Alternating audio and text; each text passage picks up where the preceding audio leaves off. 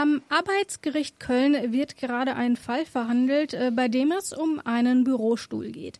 Das ist die einfache Variante. Die etwas kompliziertere Variante ist, dass es um eine vielleicht unrechtmäßige fristlose Kündigung geht, denn das Erzbistum Köln soll eine langjährige Mitarbeiterin, eine Justiziarin, wegen eines Bürostuhls gekündigt haben, den sie mit ins Homeoffice genommen hat. Wir alle kennen das, Corona kam, man hatte irgendwie nur einen ungemütlichen Bürostuhl zu Hause, dann nimmt vielleicht doch mal den ergonomischen mit. Das soll der absurdeste Kündigungsgrund sein, den der Verteidiger jemals gehört hat. Und deswegen schauen wir doch mal, was denn eigentlich passiert ist, warum das Ganze ein bisschen komplexer ist, als es auf den ersten Blick scheint und welche Arten von Kündigungen es denn eigentlich gibt. Mein Name ist Rabea Schlotz. Hi. Ist das gerecht? Der Podcast über aktuelle Urteile und Grundsatzfragen der Rechtsprechung mit Achim Dörfer.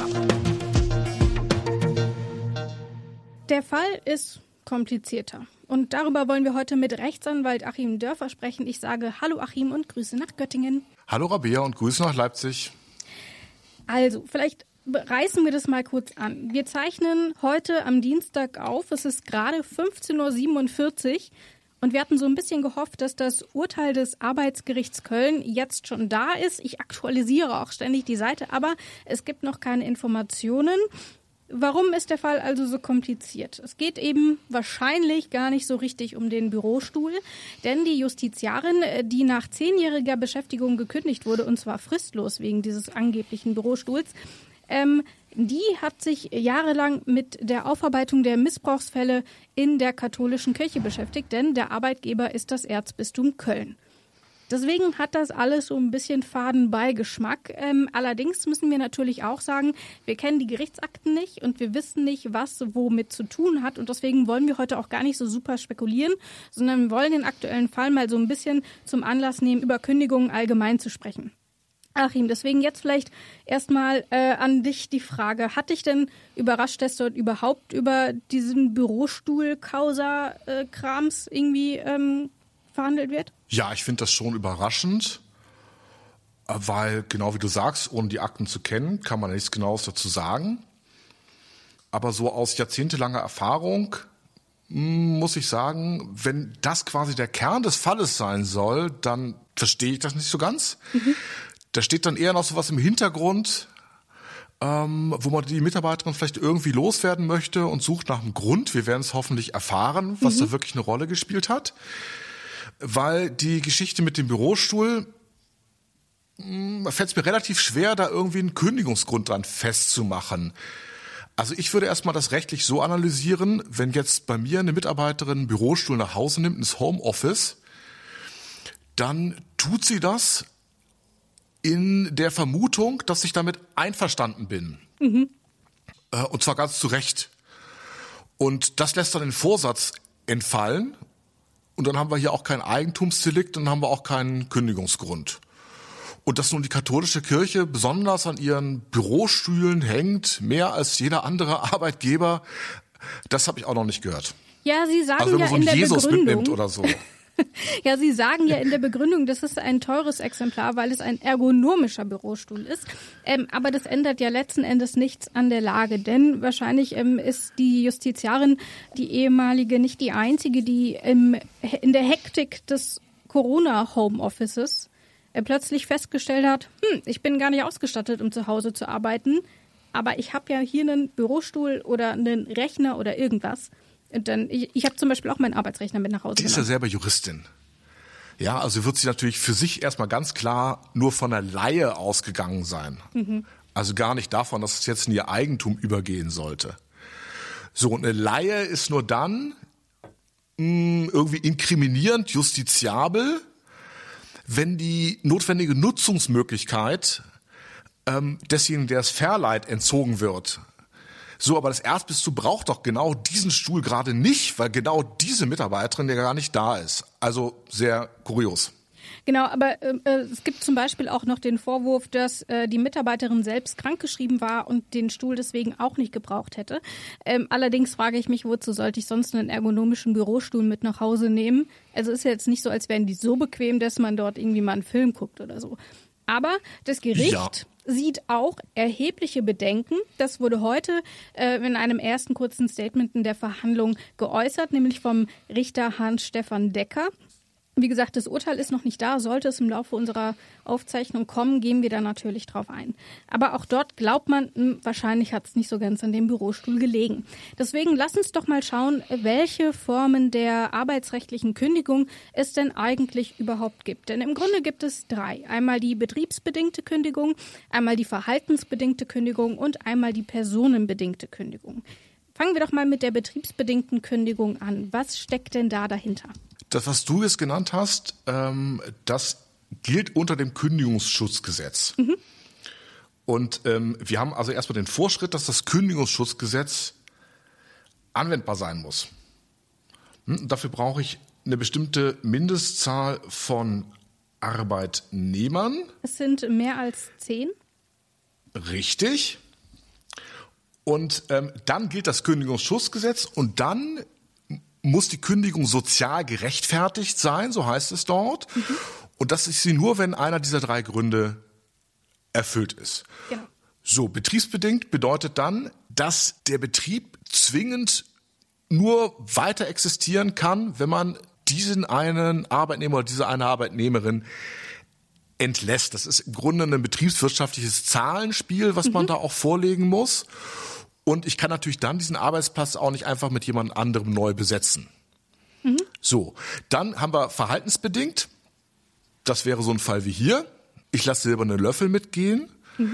Also mein persönliches Verhalten von mir gesteuert ist so, dass dem Arbeitgeber nicht mehr zugemutet werden kann, mit mir zusammenzuarbeiten. Personenbedingte wäre dann, wenn sich in der Person etwas so ändert, dass ich diesen Arbeitsplatz nicht mehr besetzen kann. Also zum Beispiel der Bäcker mit der Mehlallergie, der dauerhaft krankgeschrieben ist.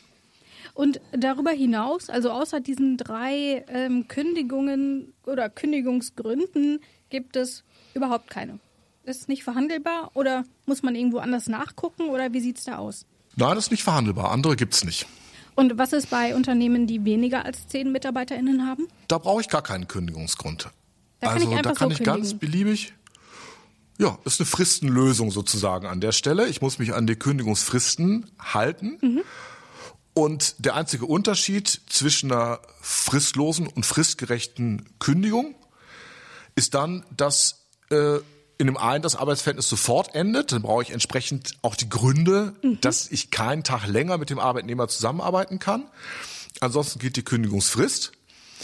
Und im Bereich des Kündigungsschutzgesetzes kann ich natürlich auch außerordentlich kündigen. Ähm, genau, dann muss es halt auch insgesamt nicht mehr zumutbar sein, auch nur einen Tag länger zusammenzuarbeiten. Das wäre jetzt zum Beispiel bei dem Bäcker mit der Mehlallergie nicht unbedingt der Fall. Also da kann ich dann schon die Fristen einhalten. Ähm, aber im Fall der verhaltensbedingten Kündigung des Clowns kann es auch sein, dass das so schlimm ist, dass ich dann tatsächlich dazu komme, dass ich nicht mehr die Kündigungsfristen einhalten muss. Und so war es ja hier. Genau. Ne, also, die haben nach zehn Jahren lange Kündigungsfrist trotzdem fristlos gekündigt wegen des angeblich gestohlenen Bürostuhls. Genau, zum Beispiel, wenn man länger als fünf Jahre angestellt ist, dann beträgt die Kündigungsfrist nicht mehr drei Monate, sondern in der Regel fünf. Und je länger man eben angestellt ist, umso länger ist letzten Endes auch die Kündigungsfrist. Also die Generation meiner Eltern, also meine Eltern haben beide ähm, über 30 Jahre im gleichen Unternehmen gearbeitet. Äh, Die hatten dann halt Kündigungsfristen von anderthalb Jahren oder so. Das war schon ziemlich krass. Und hier dann wegen ja letzten Endes doch einer Lappalie, die man ja ziemlich schnell hätte aus dem Weg schaffen können, wie ah, du hast den Bürostuhl mit nach Hause genommen, hm, das hätten wir eigentlich eher nicht, kannst du nächste Woche irgendwie mal wieder vorbeibringen, wenn man sich denn wirklich daran stört, ähm, hätte das ja irgendwie auch schnell aus dem Weg geschafft werden können. Ähm, von daher ist das alles ein bisschen suspekt. Nun ist es ja aber auch so, wenn man sich einmal die Kündigungen anschaut, dann gibt es ja gleichzeitig auch noch die Kündigungen durch den Arbeitnehmer. Ich darf immer kündigen, oder? Genau. Und du darfst auch immer mit einer kurzen Frist kündigen. Und deswegen steht in den meisten Arbeitsverträgen auch drin, und das ist auch keine überraschende Klausel, dass sich die Kündigungsfristen für den Arbeitnehmer in selben Maße erhöhen wie für den Arbeitgeber, weil man natürlich als Arbeitgeber bei einem langjährigen Mitarbeiter äh, vielleicht auch planen will, mhm. wenn diese Stelle dann vakant wird. Und dann kann das manchmal recht hart sein, wenn da innerhalb kurzer Zeit gekündigt wird. Dann stellt sich aber natürlich immer die Frage, vielleicht nicht bei der Kündigung, wenn ich selber kündige, aber wenn ich gekündigt werde, die der Entschädigung. Also wenn ich gekündigt werde, zum Beispiel aus betriebsbedingten äh, Gründen, also wenn ich jetzt vielleicht irgendwas geklaut habe, dann äh, muss mir das Unternehmen, glaube ich, keine Entschädigung zahlen. Aber wie sieht es denn aus, wenn man mich wirklich gerne loswerden möchte, ohne dass man wirklich einen Grund hat? Also es gibt eine relativ junge Vorschrift im Kündigungsschutzgesetz, wonach ich gleich unter Angebot einer Abfindung mhm. quasi ein Angebot mache, das Arbeitsverhältnis einvernehmlich zu beenden. Mhm. Bei der Kündigung als solcher ist eine Abfindung überhaupt nicht vorgeschrieben. Also in skandinavischen Ländern ist das zum Beispiel anders, aber in Deutschland ist es so. Das hat sich in der Praxis so herausgebildet. Das Arbeitsrecht ist da sehr von hinten durch die Brust ins Auge, wie man eben auch hier auch sieht, dass man zum Beispiel einen vorgeschobenen Kündigungsgrund nimmt, um jemanden mit dem, mit dessen oder deren Leistung man nicht zufrieden ist, mhm. äh, quasi durch einen vorgeschobenen Grund loszuwerden. So, und jetzt gibt es das Risiko für den Arbeitgeber, dass er die doch recht hohen Anforderungen für den Kündigungsgrund nicht nachweisen kann. Mhm. Und zudem sieht die Arbeitsgerichtsordnung vor, das Arbeitsgerichtsgesetz, dass immer zuerst eine reine Güteverhandlung stattfinden muss. Die ist sogar im Gegensatz zur normalen Zivilprozessordnung an einem getrennten Tag von der eigentlichen streitigen Verhandlung. Mhm. Und ähm, die Kapazitäten der Arbeitsgerichte sind auch so beschaffen, dass sie ungefähr 85 Prozent der Sachen in diesem Gütetermin im Rahmen eines Vergleichs erledigen müssen. So, das heißt, es gibt also einen sehr großen Druck, ähm, sich dazu einigen. Und dann ist meistens das Argument Richtung Arbeitnehmer, oh, das ist doch alles zerrüttet und du willst doch sowieso nicht an den Arbeitsplatz zurück. Mhm. Und auf dieser Basis gibt es dann eben die ganz weitreichende Praxis, äh, Abfindung zu vereinbaren. Faustformel ist so ein Bruttomonatsgehalt pro zwei Jahre Betriebszugehörigkeit. Okay, aber das ist auch ganz interessant, dass du diesen Gütetermin nochmal ähm, ansprichst, denn auch den hat es natürlich in diesem Verfahren gegeben, letztes Jahr schon, äh, im Winter 2021. Und dort konnte man eben keine Einigung erzielen. Wie ist denn deine Erfahrung so aus deiner Juristenarbeitszeit? Ähm, äh, wie häufig braucht man denn dann überhaupt noch so ein Verfahren oder wie viel wird denn tatsächlich in so einem Güteverfahren vorher schon geregelt? Also insgesamt ist das Volumen an Klagen, was Kündigungen angeht, also im Arbeitsrecht, ja, glaube ich, äh, konstant. Aber gibt es dort trotzdem irgendwelche Richtwerte? Ja, also es sind im Wesentlichen auch so diese 85 Prozent, das entspricht auch meiner Erfahrung. Mhm. Ähm, es sind im Grunde nur bestimmte Ausnahmefälle, wo man dann in diesen zweiten Termin geht. Also wenn man eben in der rechtlichen Bewertung sehr weit auseinander ist, oder ähm, jetzt wirklich der Arbeitnehmer oder die Arbeitnehmerin sich doch vorstellen kann, da weiter zu arbeiten und da wirklich weiterarbeiten möchte. Ähm, oder, wie in diesem Falle hier offenbar, ähm, der Arbeitgeber, Arbeitgeberin sich an diesem kleinen Grund festhält, um irgendwie die Arbeitnehmerin doch loszuwerden. Mhm. Also es sind so diese ganz besonders streitigen oder besonders komplizierten Fälle. Das meiste wird so erledigt und man rät dann als Rechtsanwalt auch oft dazu, ähm, ja, nehmen Sie mal die Abfindung mit, wenn man jetzt den Arbeitnehmer, Arbeitnehmerin berät, weil man dann doch das Risiko läuft, die Kündigungsstutzklage zu verlieren mhm. und ähm, da mit leeren Händen dazustehen. Oder umgekehrt sind immer die Standardargumente an den Arbeitgeber. Ja, zahlen Sie da mal was. Ähm, weil sie wollen ja den Arbeitnehmer, die Arbeitnehmerin nicht weiter beschäftigen. Und wenn wir jetzt hier versuchen, das streitig zu klären, dann gibt es ja einen Vergütungsfortzahlungsanspruch. Mhm. Das heißt, meistens stellt man den Arbeitnehmer, Arbeitnehmerin frei, muss dann weiter bezahlen. Und das Gericht droht dann damit, dass der Kammertermin erst in einem halben Jahr stattfindet. Das heißt, da sind doch noch mal ein halbes Jahr Bezahlung fürs Nichtarbeiten fällig. So ist ja genau auch hier passiert. Genau, also das Verfahren ist ja auch deswegen so kompliziert, ähm, weil ähm, gleichzeitig auch eine Schadensersatzforderung verhandelt wird. Äh, die Klägerin möchte nämlich 50.000 Euro an Schadensersatz und begründet das damit, dass sie durch die Aufarbeitung der Missbrauchsfälle innerhalb der katholischen Kirche, also gezielt dem Erzbistum Köln, ähm, eine posttraumatische Belastungsstörung erlitten hat, eben weil dort natürlich auch harter Tobak dabei ist, den man dort aufarbeiten muss. Mhm. Das ist quasi die eine Seite, das heißt, es ist auch ein bisschen explos äh, explosiver tatsächlich. Und das Gericht hat wohl schon angedeutet, dass sie diesem Schadensersatzanspruch nicht nachgehen wird, aber eben die fristlose Kündigung kassieren wird. Ob das tatsächlich so eintritt, bis der Podcast ähm, online geht, das können wir nicht sagen, aber wir aktualisieren es dann auf jeden Fall im Artikel. Dann stellt sich mir aber natürlich die Frage, was wäre denn, wenn das Gericht nun tatsächlich urteilt, ähm, das war ein vorgeschobener Grund. Es ging überhaupt nicht um den Bürostuhl, sondern es ging eben um ihre Arbeit als Justiziarin und man wollte sich dort einer unliebsamen äh, Mitarbeiterin äh, entledigen. Was passiert denn dann? Also gibt es dann irgendwie Schadensersatzanspruch, wenn irgendwie wirklich nachweisbar ist, das war gar nicht der Grund, sondern man hat hier wirklich illegal versucht, äh, jemanden rauszuwerfen? Ja, in dem Sinne gibt es da keinen Schadensersatzanspruch, aber aus meiner Sicht würden ja zwei Dinge passieren.